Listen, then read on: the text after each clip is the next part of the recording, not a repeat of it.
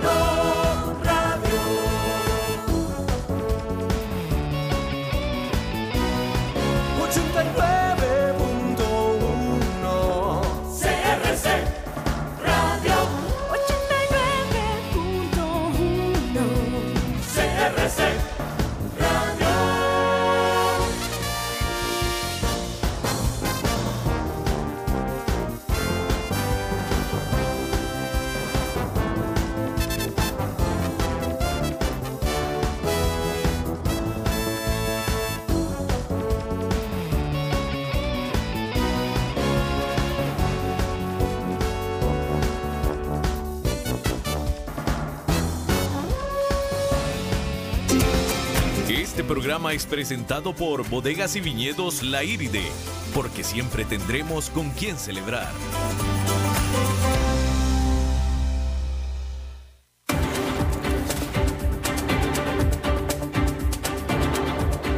Inicia a las 5 con Alberto Padilla un programa diseñado con el objetivo de llevarte diariamente un tema de actualidad, acompañado siempre de reconocidos editorialistas, de lunes a viernes a las 5 de la tarde por CRC 89.1 Radio, a las 5 con Alberto Padilla. Hola, ¿qué tal? Saludos, bienvenidos a esta emisión de A las 5 con su servidor Alberto Padilla. Muchísimas gracias por estarnos acompañando, espero que esté teniendo un buen regreso a casa, asumiendo que nos está escuchando en el auto. Muchos saludos para todos aquellos que nos escuchan en podcast. Estamos disponibles en podcast en las principales plataformas, Spotify, Apple Podcast, etcétera, con el nombre de Alberto Padilla o a las 5 con Alberto Padilla. También estamos transmitiendo a través de Facebook Live, mandando un saludo a la cámara y bueno, en estas plataformas usted nos puede escuchar, seguir a cualquier hora, en cualquier momento, a través de cualquier aparato móvil eh, en el mundo. Eh, y, bueno, por supuesto que gracias a los que nos están escuchando aquí a través de 89.1. Quiero comenzar, eh, bueno, primero que nada, David, saludos, muchas gracias por estar controlando los incontrolables. Y aquí la que manda es Lisbeth Ulet que es tan versátil y tan teletrabajadora que ha estado produciendo este programa durante esta semana, nada menos que desde Buenos Aires, Argentina, sin ningún problema. Sin ningún problema. Y un saludo a la bella Liz, a la bella Buenos Aires, hasta la bella Buenos Aires. Hablando de Buenos Aires y de capitales de Latinoamérica, eh, la verdad es que a mí en lo personal esta noticia me pasó un poco de noche, simplemente por la fecha en la que se dio, y supongo que a muchos también le pasó lo mismo, pero no sé si usted supo, se enteró que el primero de enero, en el año nuevo, tomó como posesión la primera mujer alcalde de Bogotá, Colombia. Cosa que en sí, pues qué bueno, es una gran noticia, ¿no? En nombre de la diversidad. Pero no solamente eso. Resulta que no solamente es la primera mujer alcalde o alcaldesa de Bogotá, Colombia, sino que también es la primera mujer abiertamente lesbiana que toma el control de la ciudad de Bogotá y democráticamente electa, por supuesto, ¿no? Eh, y no solamente, tan, no solamente lesbiana, sino tan lesbiana así que unos días antes se había casado ella con su ahora esposa, que por cierto también es congresista. Y todo esto en nombre de la diversidad. Felicidades por Colombia, felicidades por los bogotanos y también felicidades en Latinoamérica, porque finalmente se dio en Latinoamérica, aunque yo retaría a muchas otras ciudades de esta región centroamericana y latinoamericana a hacer lo mismo en términos de, eh, eh, de la diversidad, ¿no? En aras de la diversidad. Y lo mismo hubiera dicho, me, me da mucho gusto que sea mujer, me da mucho gusto que sea mujer lesbiana, pero también me hubiera dado igual de gusto que hubiera sido una afrodescendiente o una anciana, o una mujer de la tercera edad también, ¿no? Todo sea por diversidad.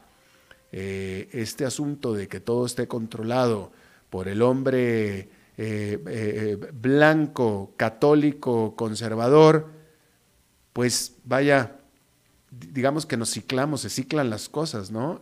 ya en diferentes partes del mundo se ha demostrado una y otra vez que la diversidad, gente que piense distinto, gente que tiene diferentes experiencias, gente que tiene diferentes perspectivas, eh, enriquece, enriquece cualquier proceso, proceso de gobernanza de una ciudad, proceso de gobernanza de una empresa, eh, simplemente uno mismo, uno, uno, uno como persona, el juntarse, el reunirse, en platicar con gente diferente a uno, ya con, ya con eso uno se enriquece definitivamente de diferente nacionalidad, de diferente edad, de diferente género, de diferentes gustos, de diferente clase social, de diferente religión, etcétera. Uno se enriquece. Bueno, pues es lo mismo en el proceso político y me da mucho gusto de nuevo por Bogotá, por Colombia y por Latinoamérica. Otra cosa que le quería, una reflexión que estaba haciendo anoche por eh, un asunto eh, que no tiene importancia, estaba chateando eh, con el servicio al cliente de Netflix anoche, en inglés. Esto fue eh, en inglés. Y eh, al final hice el ejercicio que siempre hago cada vez que estoy hablando con alguien de servicio al cliente de donde sea, que siempre le pregunto al final, ¿en qué país estás? ¿No? Y en el caso, como en la mayoría de los casos, cuando se trata de inglés, es en Filipinas o en la India. Y en el caso de anoche no fue la excepción. Este persona, creo que era un hombre, no sé, estábamos chateando eh, con perfecto inglés eh, por parte de él o de ella, eh, pues estaba en la India, ¿no? Y pues llegué a la misma reflexión que siempre hago cada vez que me pasan estas cosas, ¿no? Que digo, qué lástima que ese representante de servicio al cliente, esa área de servicio al cliente de Netflix, qué lástima que no está en Latinoamérica. Porque yo les aseguro que Netflix preferiría tener su área de servicio al cliente en Latinoamérica si pudiera hacerlo. Pero pues evidentemente no puede hacerlo por, porque no, no le conviene, no, no encuentra aquí, lo más seguro es que no encuentre el talento, eso es lo que está pasando, que no encuentre el talento, ¿no? Que encuentre en la India, y eso es una lástima para América Latina. No encuentra Netflix ni muchísimas más.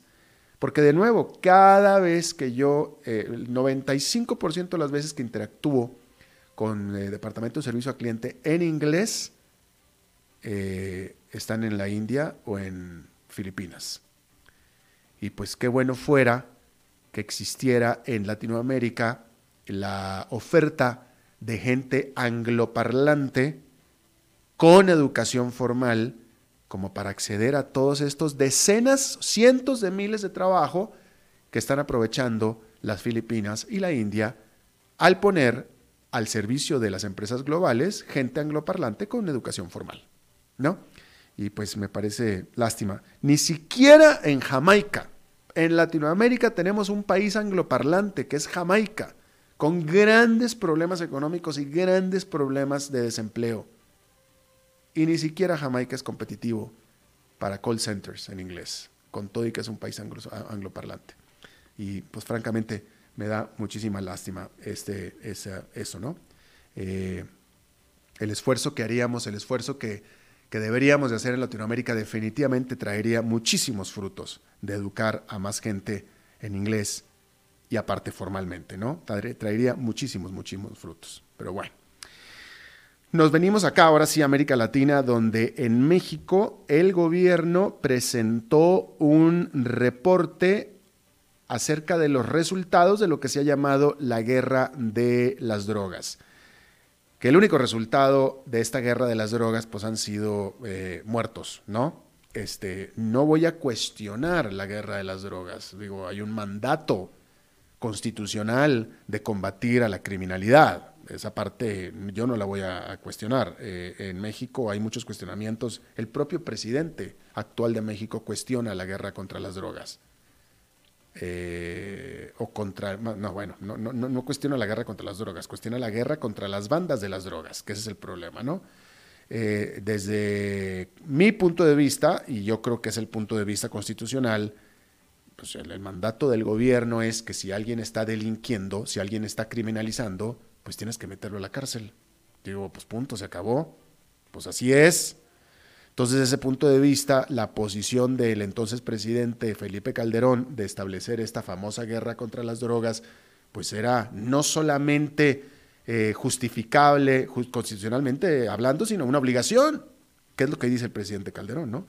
Pero bueno, eh, en ese sentido, este gobierno actual de eh, Andrés Manuel López Obrador, pues no tuvo empacho en sacar o en respaldar este informe, ¿no? Pero fíjese usted, pues los resultados, que los resultados han sido en, muertos y en este caso en desaparecidos, más no en la disminución del tráfico de drogas en México, porque pues eso no, no, no, ha dado resultados en eso, ¿no? Pero el punto es que desde el 2006 el gobierno reveló que sus cuentas oficiales hablan de 62 mil personas en calidad de desaparecidas, no muertas ni asesinadas.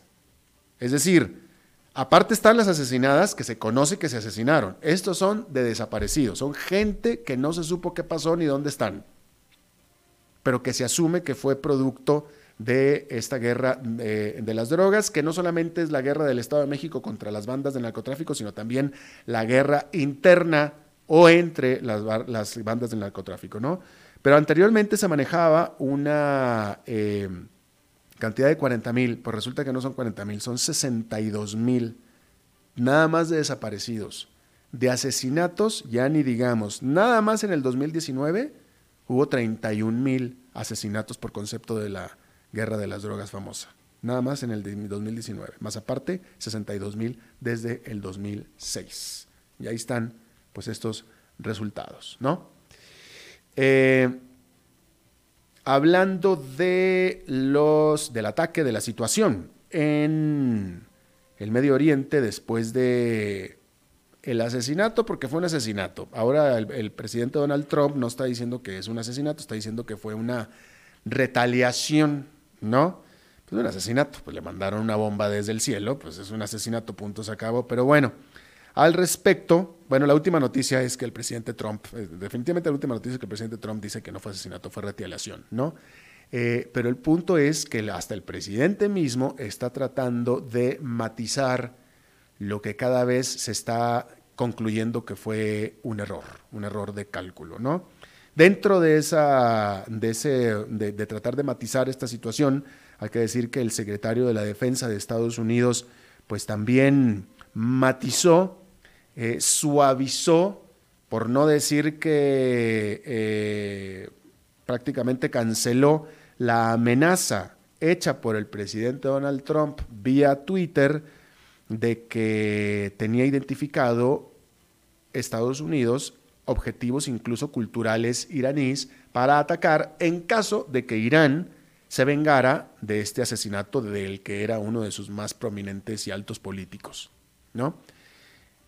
Cosa que, eso, eso lo dijo el presidente Donald Trump, nada más que el atacar un sitio cultural por parte de una potencia extranjera o de cualquier país extranjero, eso en sí mismo es un crimen de guerra. Es simple y sencillamente un crimen de guerra, lo es. Pero el presidente de Estados Unidos lo tuiteó exactamente igual. Y bueno, en una entrevista, el secretario de la Defensa de Estados Unidos pues, le preguntaron si efectivamente las fuerzas militares de Estados Unidos atacarían a sitios culturales iraníes, eh, en estas circunstancias que le acabo de decir, y él, eh, quien es Mark Esper, insistió en que no dijo, no dijo no vamos a atacar sitios culturales. Lo que él dijo es cualquier ataque que nosotros haríamos se apegarían a las leyes de los conflictos armados. Es decir, pues que no atacarían los, los objetivos militares. Porque pues, las leyes de los conflictos armados dicen no puedes atacar un sitio, un sitio cultural, mejor dicho. Eh, y, bueno, también eh, ratificó lo que ya se había ratificado antes, que Estados Unidos no planea salirse de Irak. Pero el punto es que se está dando toda una serie de eh, suavizantes al terrible hecho de haber matado prácticamente ¿eh? al segundo de a bordo de Irán, aparte en un tercer país, en Irak. Bueno, en España, luego de casi un año de impasse político durante el cual se dieron dos elecciones generales que resultaron en parlamentos fragmentados, por fin este país, España, tiene ya un gobierno. El presidente del gobierno español, Pedro Sánchez, ganó por dos votos, pero ganó el voto parlamentario este martes y así formó la primera coalición desde los años 30, del siglo pasado por supuesto, entre su partido socialista, el PSOE, y el extremo izquierdista Podemos. Por supuesto que la victoria tiene un precio y es un precio alto. Casi le diría que se metió Pedro Sánchez en arenas movedizas que encima están llenas de cocodrilos. ¿Por qué? Pues porque para aplacar a Podemos, Sánchez tuvo que acceder a algunas medidas que tienen el riesgo incluso de destruir trabajos, como por ejemplo el cancelar, el echar para atrás una reforma laboral que le había otorgado las negociaciones salariales a las empresas y no a los sindicatos. Esto es importante, hay, que entender este concepto porque es verdadero. Típicamente ¿eh? en la historia, lo que le conviene al sindicato no le conviene al país. ¿No? Y lo que el sindicato está protegiendo, y estoy hablando de cualquier sindicato de cualquier parte del mundo, incluyendo por supuesto Costa Rica. ¿Sí? Pero lo que cualquier sindicato defiende típicamente va en detrimento de la, de la empresa y por tanto en detrimento del país. Por eso es que en España, que es bastante socialista, como Europa, ¿no? Había hecho esta reforma de dejarle las negociaciones salariales a la empresa. La empresa es la que sabe qué onda con los salarios, no el sindicato, ¿no? Eh, y bueno, para atrás esta reforma porque pues está costando en la cama, se está metiendo a la arena como movediza con Podemos, ¿no? Mientras que aparte, para asegurarse la abstención de Esquerra, que es el más grande partido separatista catalán, Sánchez accedió a entablar negociaciones abiertas en Cataluña, las cuales son denunciadas por la oposición derechista como simplemente traición. Al respecto, Sánchez asegura que dichas negociaciones siempre estarán apegadas a la Constitución, la cual es clara en prohibir la autodeterminación. Hay que notar que como la coalición no tiene una mayoría parlamentaria, pues es de dudar que pueda implementar gran parte de sus propuestas y planes, ya sea para bien o ya sea para mal. Bueno, este martes el representante comercial de Estados Unidos realizó audiencias para determinar la imposición de aranceles a la importación de productos de belleza, champaña, quesos y bolsas de mano, como respuesta al impuesto a los servicios digitales de Francia, que ataca particularmente a las gigantes digitales estadounidenses. Francia, molesta con el lento paso de los esfuerzos multilaterales para reformar el sistema impositivo global y la diminuta cantidad que las tecnológicas internacionales pagan de impuestos en el país a pesar de hacer pingües negocios, pues su gobierno presentó en julio pasado un impuesto a la renta para ciertas gigantes digitales. Sin embargo, Estados Unidos determinó que ese impuesto discrimina contra sus gigantes digitales, por lo que eh, pues presentó aranceles compensatorios sobre 2.400 millones de dólares en importaciones desde Francia. En este punto, es difícil pensar en cómo evitar un empeoramiento de esta situación.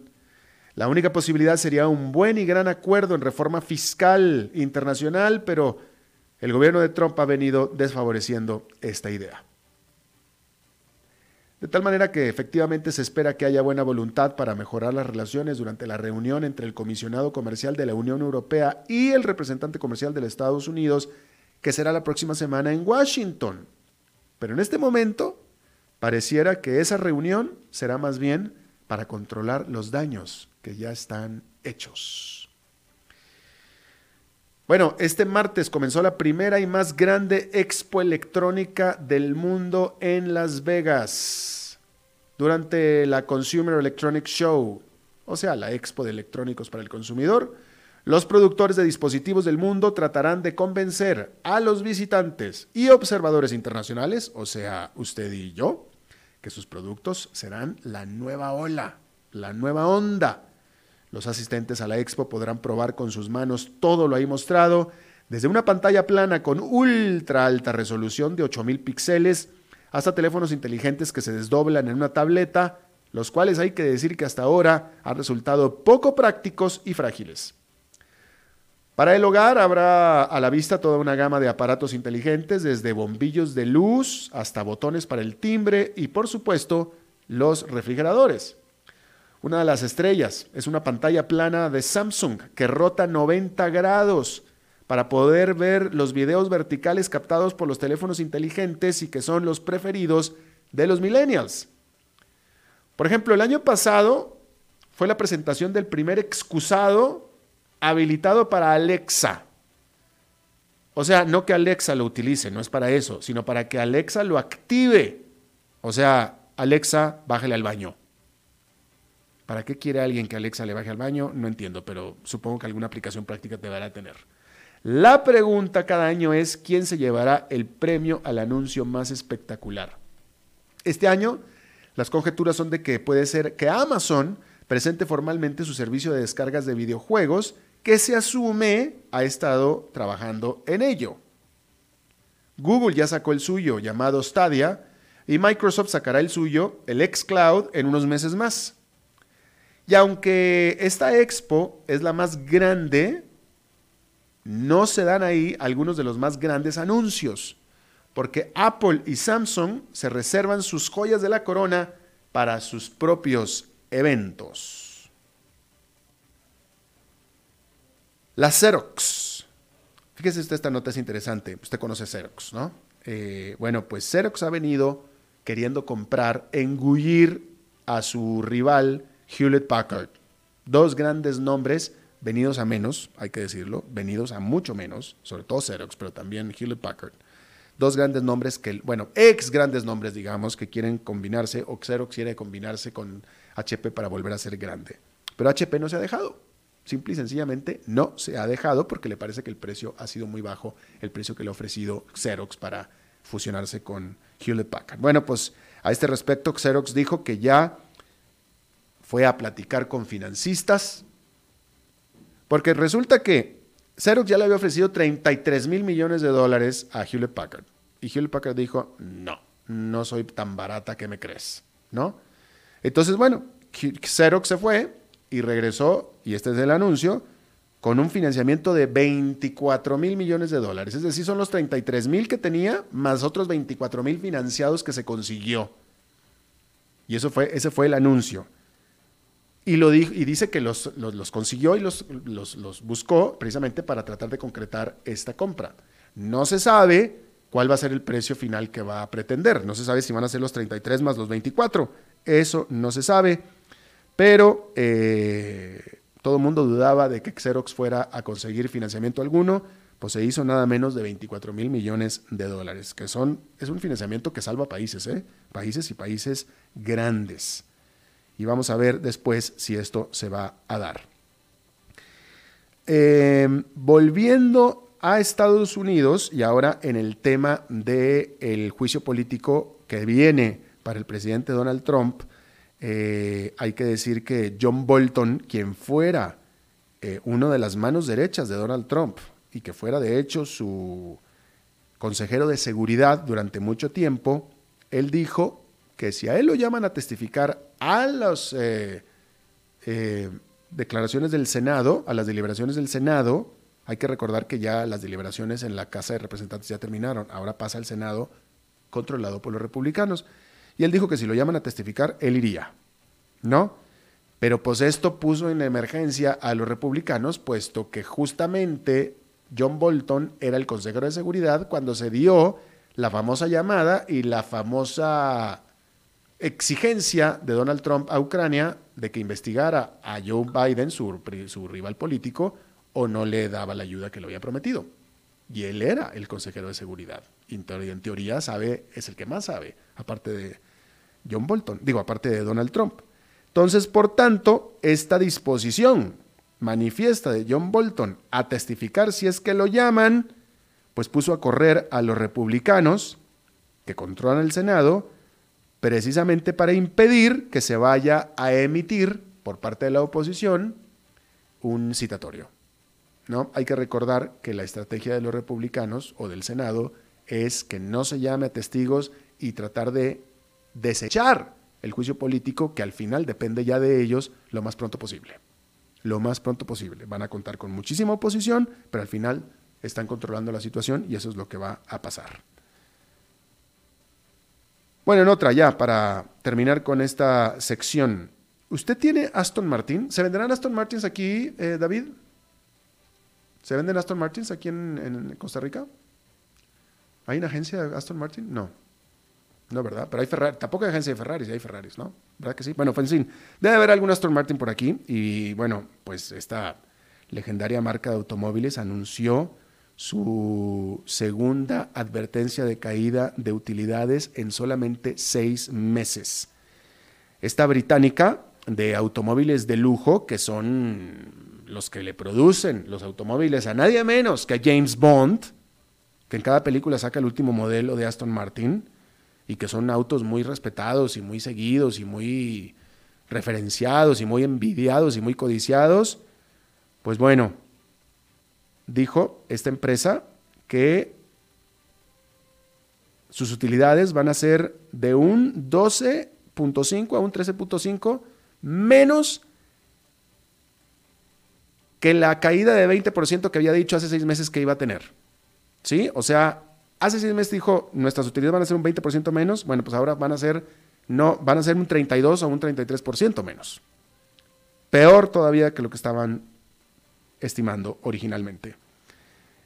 Por supuesto que la acción de eh, Aston Martin, el precio cayó un 10% nada más con esta noticia, pero desde que salió a bolsa Aston Martin en el 2018, hace menos de dos años, las acciones han caído un 75%. Espero que usted tenga un Aston Martin, más no las acciones de Aston Martin porque hubiera perdido mucho dinero, más lo que le costó el Aston Martin. Bueno, Vamos a hacer una pausa y regresamos con Pregúntele a Eli Feinseig. Con Alberto Padilla, por CRC 89.1 Radio. Desde Maipú, Mendoza, la tierra del olivo nos llega aceite de oliva Laur. Su delicada y elegante textura, así como su afrutado aroma vegetal, lo convierten en un aceite especial para paladares exigentes. Disponible en tres variedades: Laur Cruz de Piedra, Laur Aceite de Oliva Extra Virgen y Laur Gran Mendoza Aceite de Oliva Extra Virgen. Lo mejor de tres zonas en una sola botella. Galardonado con el Gran Prestige Gold en el Terra Olivo 2018. Aceites de oliva Laur no pueden faltar en tu mesa. De venta en todas las tiendas, don Fernando. CRC 89.1 Oyentes informados.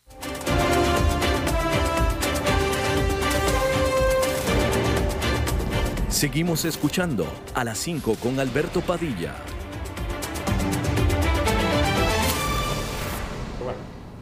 Bien, muchísimas gracias por continuar con nosotros. Eh, el, último martes hábil de diciembre hicimos un experimento con Eli Feinseig donde dijimos, bueno, a ver, este, pregúntele a Eli, ¿no? Vamos a abrir el foro para que la gente le pregunte a Eli Feinseig. Eh, y, bueno, pues fue tanto el éxito obtenido que ya el dueño de esta estación está pensando muy seriamente en deshacerse de mí para que se quede Eli, pero logré decir, no, vamos a una cosa, vamos a instituir el segmento este los martes, no tenemos entrevistas y el entrevistado y analista y de todo, la estrella del programa, se va a quedar Eli Feinstein. Eli, ¿cómo estás? Muy bien, Alberto. Feliz año nuevo. Y feliz año nuevo para ti. Te deseo toda la vida, todo el amor y todo el triunfo. Igualmente. Muchísimas gracias. Muchísimas este, gracias a ti. ¿Cómo te fue de viaje? Muy bien, muy bien, afortunadamente, muy bien. Mi peregrinación anual a, a, mi meca, que es ah, Monterrey. Ah, ok. Este, este, a ver a, mis hermanos, a mi familia, todo muy bien, afortunadamente. Buenísimo. Y es una buena fecha para ir porque Monterrey es muy caliente, pero en, en invierno, cuando entra el invierno en diciembre, es bastante tolerable. Sí, pues qué bueno. Ah, qué bueno. Yo, me, yo me quedé aquí en San José haciendo lo contrario de lo que hacen la enorme mayoría de los costarricenses, de largarse de la ciudad apenas pueden, ¿verdad? Que es la mejor época para quedarse en San José. Pues sí, sí, sí, la verdad que es una época bonita y además cualquier cosa que uno necesite hacer sale y en cinco minutos está en el otro extremo de la ciudad, así que realmente tranquilo, relajado. No, ahora la ciudad está, todavía está. estos dos días, lunes y martes, sin tráfico. Increíble, yo no la reconozco, mi camioneta no, no funciona igual, dice, ¿qué está pasando?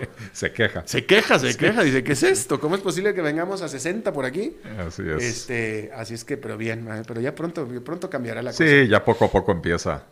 Yo creo que mucha gente no se regresó el fin de semana previendo las presas que probablemente hubo sábado y domingo regresando a San José. Así que ayer y hoy probablemente ya está regresando la mayor parte de la pues gente. Eh, déjame adivinar, ¿tuviste propósito de año nuevo de ser más este, optimista, este, positivo? No, yo siempre soy muy optimista, muy agradable. no sé, no sé, no sé, no sé, no sé. yo tenía el propósito de ser optimista. Pero ¿cómo va a ser un optimista cuando llega y, y apenas estamos a 7 de enero y abre uno el periódico y se y se empieza a encontrar con el descaro, el descaro, que ya no hay otra palabra para, describirlo, y ya canso yo con este tema, ¿verdad? Pero el descaro del Poder Judicial y en particular del presidente del Poder Judicial. Eh, de hecho, si no me equivoco, mi último comentario del año tuvo algo que ver con eso, no, no, no, no recuerdo ahora, pero hasta recibí un correo electrónico de un letrado del, de la sala cuarta. Eh, diciéndome que había sido muy fuerte en mis apreciaciones eh, y hoy voy a tener que... ser más fuerte todavía. Ser más fuerte todavía, porque ¿cómo, cómo, cómo va a mantener uno el optimismo cuando ya el 7 de enero abre uno el periódico y se da cuenta de que el Poder Judicial le importa un pepino lo que pasa en este país? El Poder Judicial cree que las leyes son para los demás y que su única función es hacer que los demás cumplamos las leyes, pero a ellos no les aplican las leyes, ¿verdad? Entonces, eh, hacen lo que se les pega la gana, dicen que van a seguir pagando los salarios eh, con, los pluses eh, porcentuales y no como monto nominal, con los porcentajes que se les pega la gana y no, no con los que dice la nueva ley, etcétera. O sea que la ley no es igual para todo el mundo, ¿verdad? así que sí, cualquier viso de optimismo que tenía yo de que este año eh, nos fuera un poquito mejor. Ya el cinismo, el descaro y la desfachatez de la Corte Plena y en particular del presidente de la Corte Plena, que cada vez que abre la boca da más vergüenza, don Fernando Cruz, eh, pues mm, ya me quitaron toda la, todo el optimismo. ¿Y qué es lo que está pasando? ¿Están protegiendo privilegios? Protegiendo privilegios, por supuesto. Muy humano. Están respondiendo a los intereses de sus propios gremios eh, sin tomar en consideración el interés superior de la nación, ¿verdad? Este, que al final de cuentas sí, tenemos una situación fiscal complicada, por más que se haya aprobado el plan fiscal, que es lo que no quieren cumplir ellos, ¿verdad? Pero por más que se haya aprobado el plan fiscal, la situación fiscal del país sigue siendo delicada, está Menos mal, ya no estamos en cuidados intensivos como hace un año, eh, pero el paciente sigue teniendo una, una enfermedad de fondo, ¿verdad? Eh, que hay que atender. Y bueno, este, resulta que eh, hay partes de ese paciente que se rehusan a, a, someterse a la, a la medicina. Eh, hace un momentito, tú estabas afuera, no sé si lo escuchaste, pero estaba yo eh, comentando eh, y no sé si estarás de acuerdo con, con, Después de esto te voy a preguntar qué fue lo que este, este versado en estos temas te, te, te, dijo en su correo electrónico, por qué fuiste tan duro, ¿no? Pero fue después, pero estaba hablando yo en, en respecto de los pactos que tuvo que hacer Pedro Sánchez en España para poder formar la coalición que finalmente formó hoy y pues lo único que le quedó es coalicionarse con o aliarse con Podemos, que son de la extrema izquierda, y entre otras cosas tuvo que acceder a reformar una reforma, a reformar una reforma laboral con la que se echa para atrás, eh, en esta la reforma original le daba a las empresas el poder de negociación salarial. Y no a los sindicatos. Y llega Podemos y dice, bueno, si quieres mi apoyo, entonces vas a echar para atrás esa reforma, ¿no? Lo cual, eh, en diversos medios de, prensa, pues dicen que se va en detrimento de la creación de empleos, definitivamente. Yo, en ese contexto, yo lo que estaba mencionando, y viene el caso con lo que tú estabas diciendo, que típicamente, típicamente, lo que defiende un sindicato, que es a su grupo, va en detrimento de todo lo demás. Así Típicamente. Y así es. Así es. Así es. O sea, la, la, razón de ser el sindicato es proteger a quien le paga su cuota sindical. Y los demás va en detrimento de los demás. Pues es que así tiene que ser. No, no, no, no es, no es, no es para todos. No, no sé si, si, así tiene que ser, pero así funciona. Así funciona. E, efectivamente, ¿verdad? Y, y, en este país el concepto del, del sindicato se ha, eh, se ha prostituido bastante y, y en efecto eh, no son más que gremios que están ahí para proteger el interés particular. Eh, y ojo, porque tampoco podemos ser naive y pensar que hay otros que son eh, eh, tal vez un poco más altruistas. En general, los gremios se organizan para proteger sus intereses. Ya lo decía, ya lo decía Adam Smith en su eh, riqueza de las naciones, que eh, cuando dos empresarios se juntan eh, no es para hablar del clima ni del fútbol, ¿verdad? Es para ver cómo hacen para subir los precios y ponerse de acuerdo para restringir la, competencia. así que, no es, digamos, no es sorprendente, pero ciertamente cuando uno ve a las cámaras empresariales, defienden sus intereses, pero también en ocasiones están dispuestos a ceder en cosas que normalmente un empresario no, quisiera aceptar, eh, pero ceden tomando en consideración eh, la estabilidad política, el equilibrio entre las fuerzas, las necesidades fiscales del país, etc. Y en cambio los sindicatos en Costa Rica nunca ceden, nunca ceden, siempre es todo para adentro y nada para los demás. Eh, pero, pero pues así es. y lo lamentable es que los máximos magistrados pues no los máximos, los magistrados de la República, que se supone que son los máximos jueces, la, gente de mayor eh, nivel, reputación, eh, etcétera, en el Poder Judicial, eh, caen en ese juego de la protección de los intereses. De hecho, el, ya me acordé de qué fue mi comentario, que, ahora no me acuerdo si fue aquí en este programa, creo que más bien fue en, que a veces participo en el programa Enfoques en, en CR Hoy, en las mañanas. Creo que fue ahí donde hice un, comentario porque eh, hace unos años el, Poder Judicial, eh, la Corte Plena, se autorrecetó un aumento para lo que ellos llaman la capa gerencial. Y la capa gerencial son 46 personas en el Poder Judicial.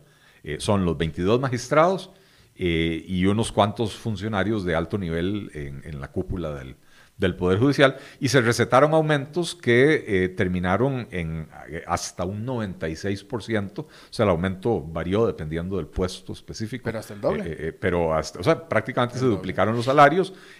primero empezaron dándose un plus gerencial, disque para equiparar sus salarios con los del sector privado yo no sé por qué nunca un periodista les ha preguntado a cuántos magistrados encontraron en el sector privado para poder hacer un comparativo de salarios, ¿verdad? Este, porque ciertamente un magistrado no cumple la misma función que un CEO de, Intel o un, gerente general de Intel, como para que digan tiene que ganar el mismo salario, ¿verdad?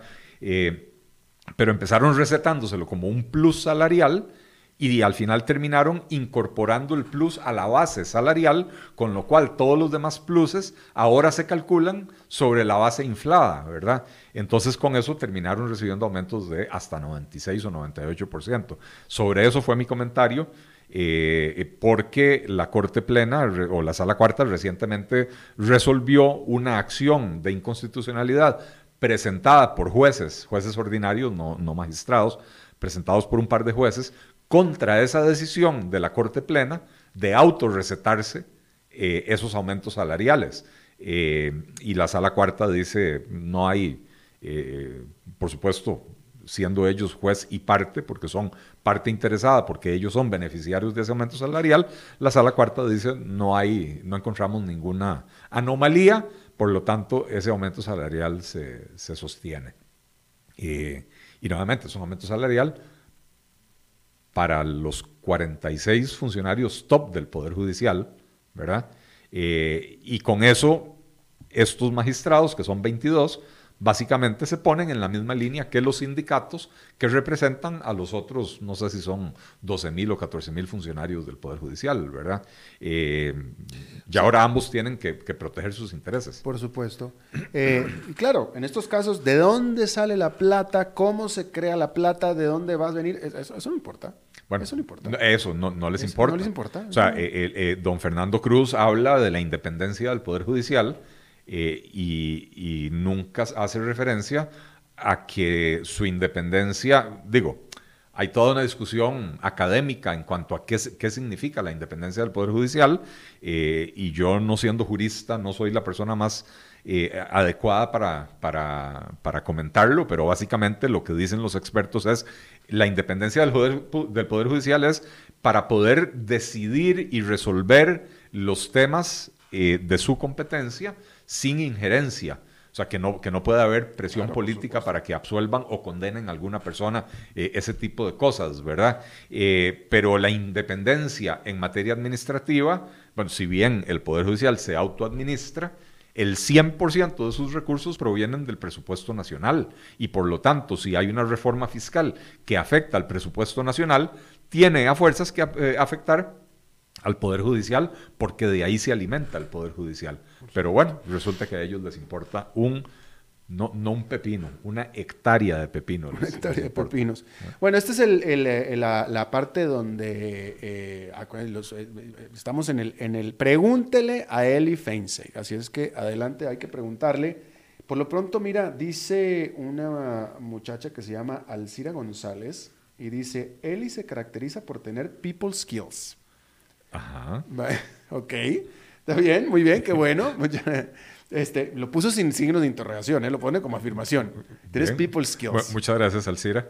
Este, Muy bien. Tengo people skills, excepto con, la, con las personas que critico. Exacto. Si así le preguntas a Fernando Cruz qué opina de mí, probablemente people skills no es lo que va a decir. Eh, exactamente, no hay muy, no nada más, Fernando. Mucha gente. Albino, ¿qué pensará Albino? Eh, Albino me quiere mucho. Te quiere, pero freír, querido. Lejos me quiere. Oye, Rebeca Benavides dice Pregunta si tú tienes candidato para alcalde en San Pablo Heredia. No, lamentablemente en San Pablo de Heredia no. Tenemos candidatos en Orotina, eh, Santana, Alajuelita, Desamparados, Goicoechea, eh, el Cantón de Jiménez. Eh, ahí tenemos candidatos a, a, alcalde y además tenemos en el Cantón de Pocosí candidatos únicamente a regidores. Bien, bueno, pues ahí está. Eh, Emanuel Barbosa pregunta, Don Eli, ¿qué piensa que en Costa Rica se pase de un sistema de renta celular por actividad a renta global? ¿Servirá para combatir la alta evasión en este país? Eh, servirá siempre y cuando se utilice para simplificar el código tributario. De hecho, sería mucho más sencillo, ¿verdad? Que uno, como generador de ingresos de diferentes fuentes, eh, sume todos sus ingresos, los eche en la misma buchaca y de esa buchaca paga el porcentaje que le toca, ¿verdad? Eso sería el, eh, eh, en realidad se llama renta cedular o un sistema cedular de, renta global. Este, em, no sé si ayude a, reducir la evasión, porque al final de cuentas, si usted tiene, por ejemplo, una propiedad de alquiler y usted es eh, profesional independiente y tiene ingresos por ese concepto, eh, y si usted tiene ahorros, digamos, bonos de, eh, o títulos de inversión, qué sé yo, hoy en día por cada uno de esos ingresos tiene que pagar una tasa de interés, una tasa de impuesto diferente y tiene que presentar una declaración de impuesto diferente.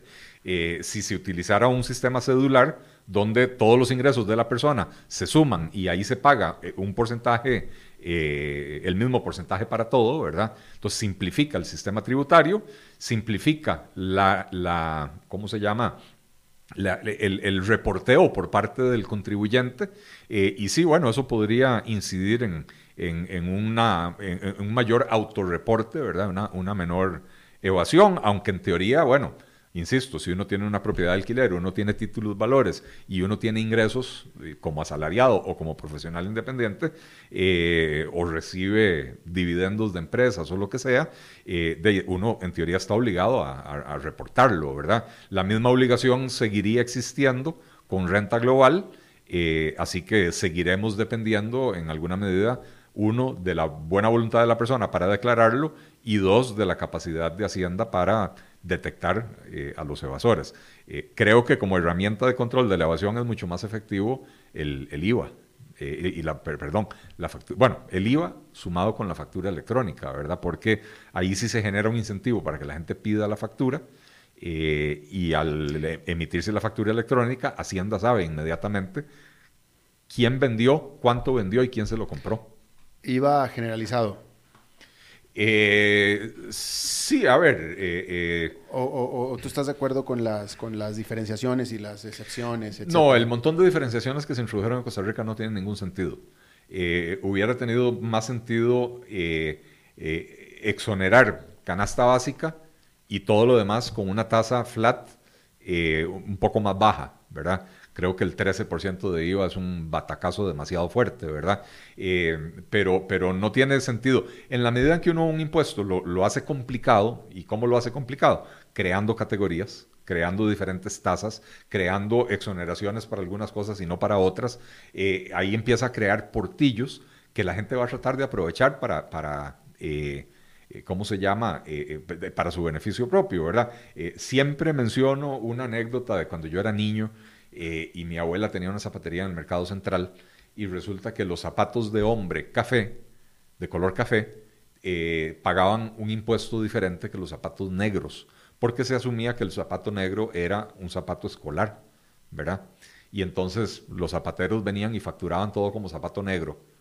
Después uno abría la caja y en la caja venía zapato café y zapato amarillo y zapato azul. Pero, todo, te lo, todo venía facturado como zapato negro, ¿verdad? Este, pues sí, porque el sistema... Eh, eh, te, incita, te, promueve. claro, claro, ¿verdad? Eh, entonces, en la medida en que uno en el IVA mete todo ese montón de diferentes categorías, está creando e, el incentivo para que la gente busque a ver cómo, cómo salirse de eso, ¿verdad? en algún momento había detectado yo también que eh, las, las cortinas estas tipo persiana eh, tenían un impuesto diferente dependiendo del material del que estaba hecho la persiana. Hay, persianas que son metálicas, hay persianas que son plásticas y hay persianas que son hechas de algún tipo de cartón comprimido. Y entonces, dependiendo del material del que estaban hechas, tenían un, un arancel de importación diferente. ¿Qué sentido tiene eso? Una persiana es una persiana es una persiana.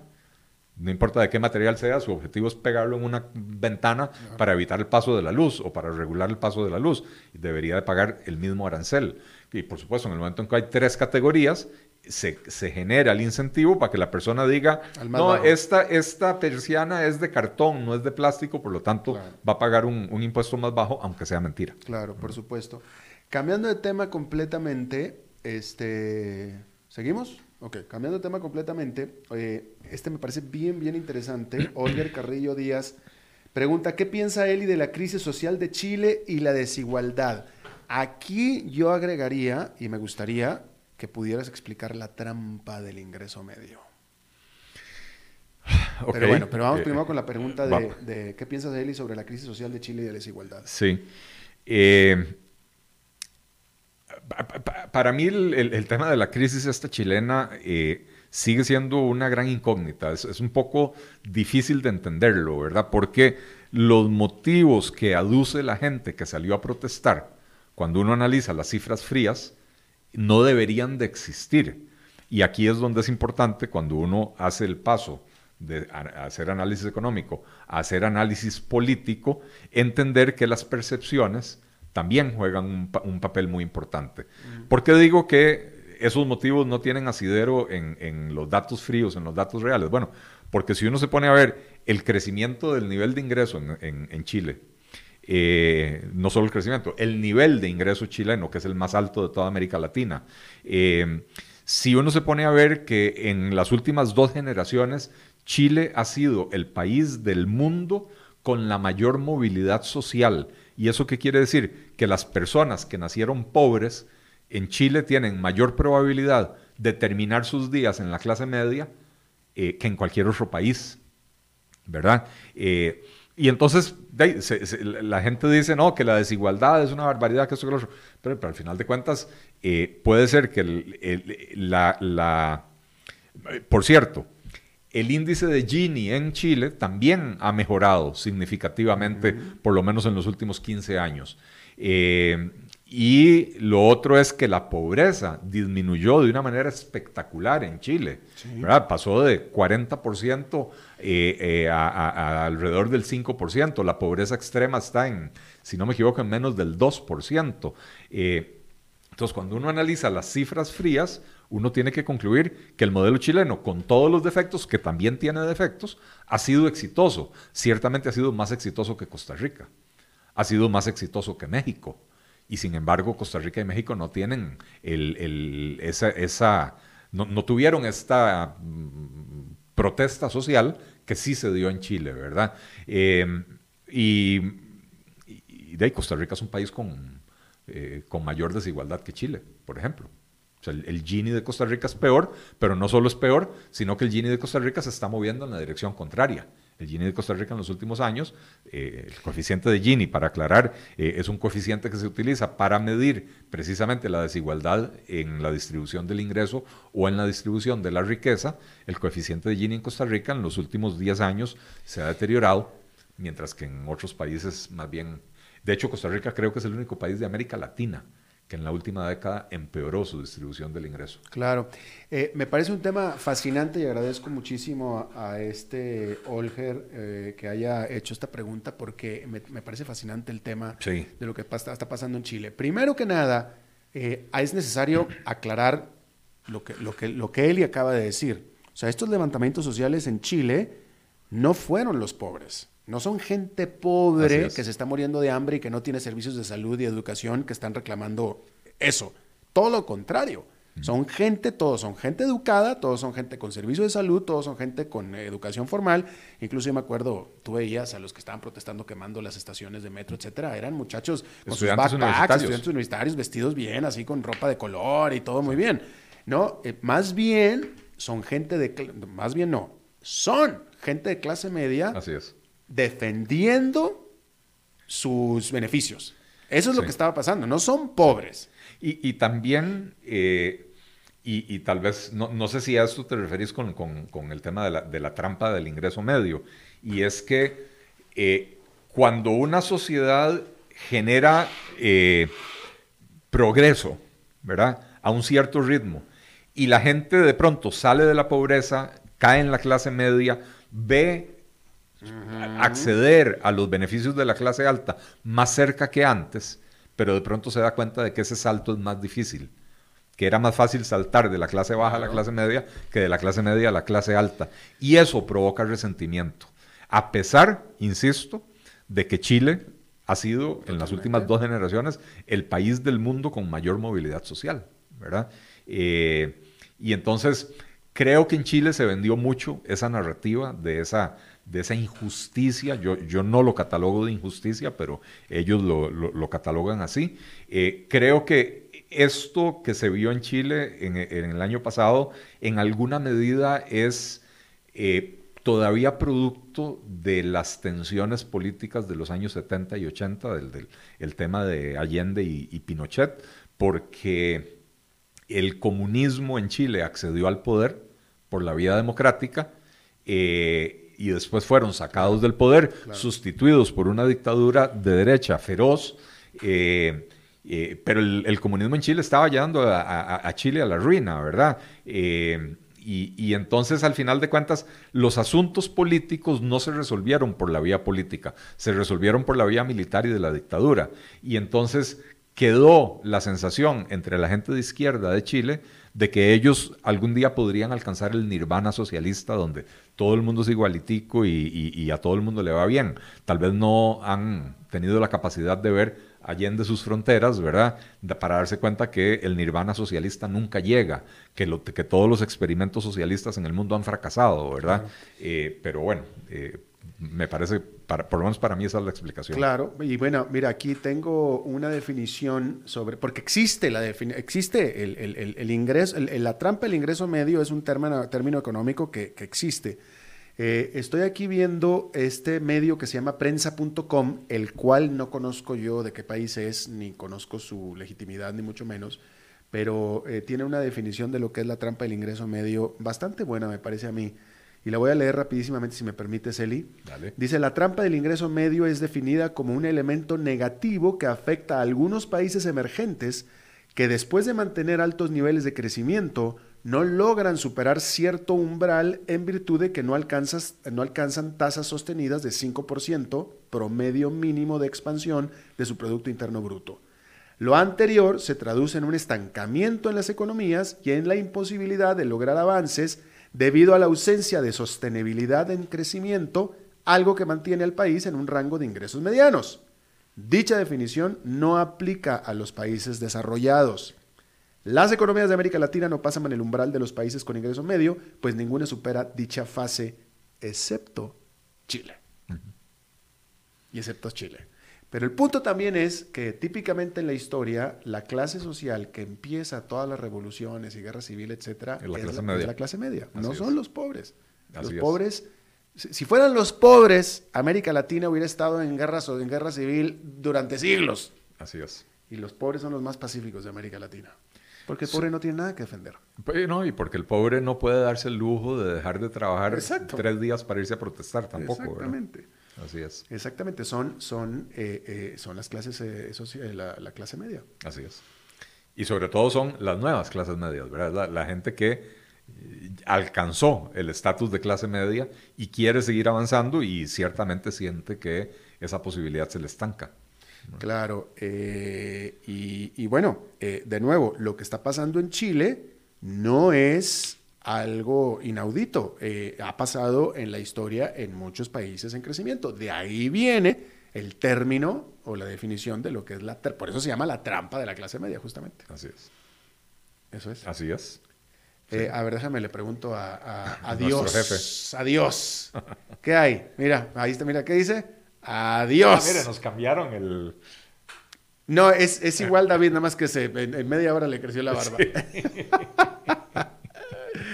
Bueno, eh, bueno, pues Eli, muchas gracias. Eh, como siempre, Alberto, un placer estar por acá. Eh, nos vemos el próximo martes. Sí, señor. pregúntele, pregúntele, pregúntele a Eli Feinstein. Ya no es martes de Eli, ahora es pregúntele. Pregúntele a Eli, efectivamente. Y muchas gracias a los que participaron, gracias al público que, que, que está participando activamente en Pregúntele a Eli Feinstein. Y feliz año nuevo para todos. Un hombre con people skills. Eso. Según acaban de decir. Muchas gracias, Alcira, de verdad que sí. con people skills. I appreciate it. Este, no sé, ojalá y tuviera una cámara de lo que está pensando ahorita tu esposa en este momento. Va a estar ahogada la risa, yo creo. Bien. Bueno, pues muchísimas gracias por habernos acompañado. Eli, te agradezco muchísimo que hayas participado como siempre. Espero que ustedes, eh, bueno, dijiste feliz año, repítelo porque te lo dije por arriba. Sí, no, feliz año a todos. Eh, muchas gracias a los que participaron en el programa eh, y a todos por sus buenos deseos también. Bueno, y ojalá y este 2020 sea definitivamente para todos y para todo y para Costa Rica y para América Latina, que sea mucho mejor que lo que fue el 2019. Dios te oiga. así es. Bueno, eh, espero que la pase bien y nos estamos reencontrando en 23 horas.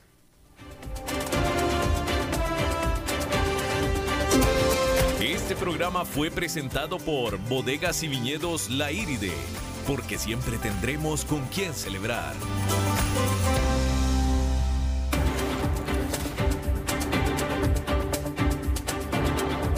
Concluye a las 5 con Alberto Padilla un programa diseñado con el objetivo de llevarte diariamente un tema de actualidad, acompañado siempre de reconocidos editorialistas, de lunes a viernes a las 5 de la tarde por CRC 89.1 Radio, a las 5 con Alberto Padilla.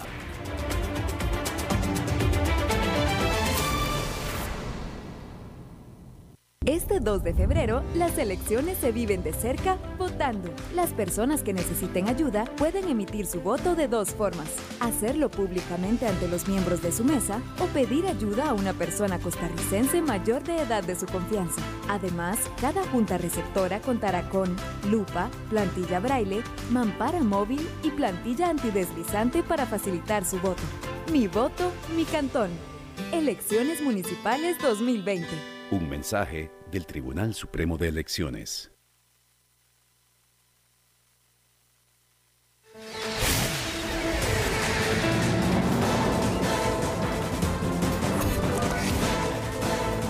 Inicia el resumen informativo en noticias CRC 89.1 Radio.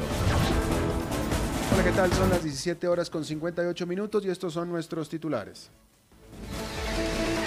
Un joven de 15 años fue confirmado esta tarde con meningitis ambiana, un hecho poco común en el mundo. La construcción del nuevo puente sobre la quebrada Guaria en Heredia inició esta semana. Las sociedades inactivas deben declarar el impuesto sobre la renta. La diputada Silvia Hernández señaló que no se pueden mantener privilegios odiosos como los de la Corte. En el mundo, al menos 10 cohetes impactaron en la base iraquí Al-Assad, donde se encuentran tropas estadounidenses. Y en los deportes, Carlos Watson fue presentado hoy como nuevo director deportivo de selecciones nacionales. Salud. Un joven de 15 años de edad fue confirmado esta tarde con meningitis amebiana, que es un hecho poco común en el mundo. Este muchacho se mantiene internado en estado delicado en el hospital de Liberia, según lo confirmó el Ministerio de Salud. Se trata de un microorganismo comúnmente presente en las aguas dulces templadas. Según la investigación del ministerio, aparentemente este joven adquirió la ameba al inhalar agua en las termales de Guayabo de Bagaces. En Costa Rica este es el segundo caso que se presenta.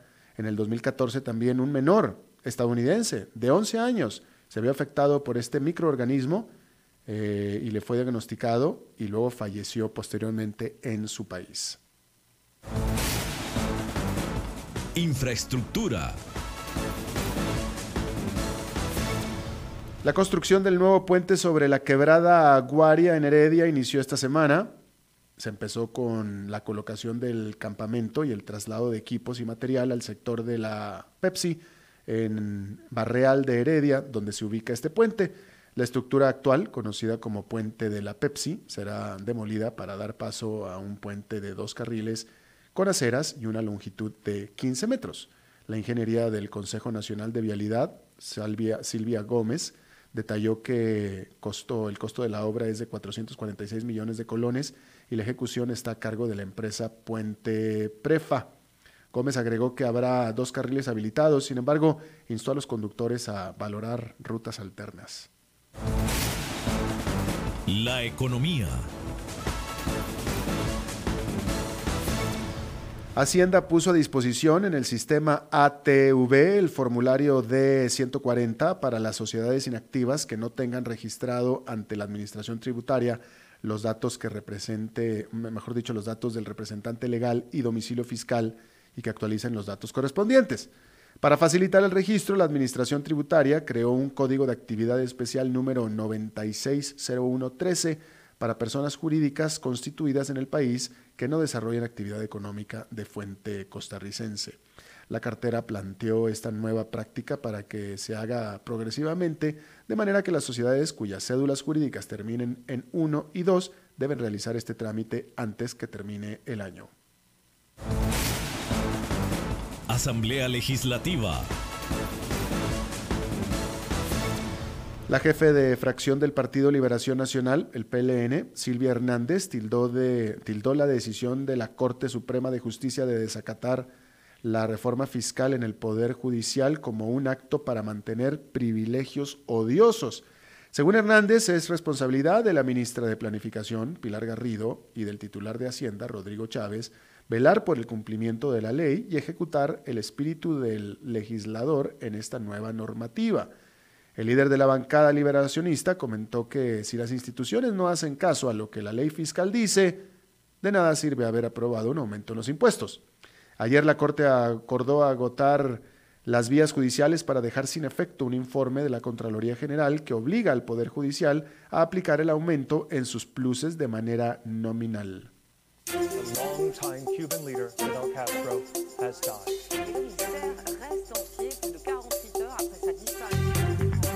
Internacionales.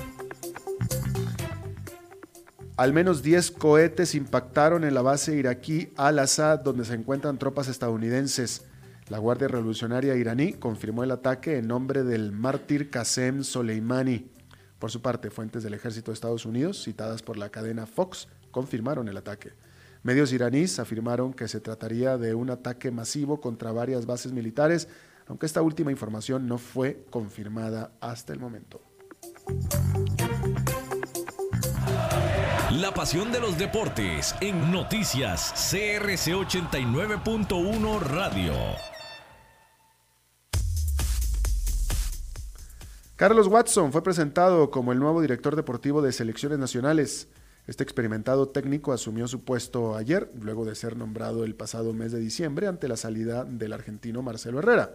En su presentación, Watson mencionó que hay una responsabilidad muy grande para este año 2020 en las diferentes categorías y detalló parte de las labores que tendrá en este nuevo puesto.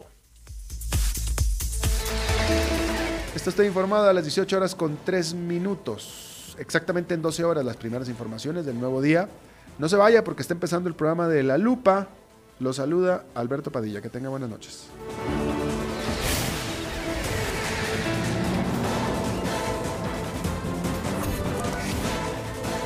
Este fue el resumen informativo de Noticias CRC 89.1 Radio.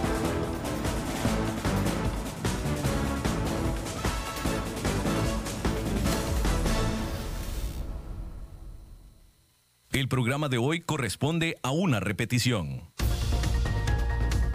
Inicia La Lupa, el programa que muestra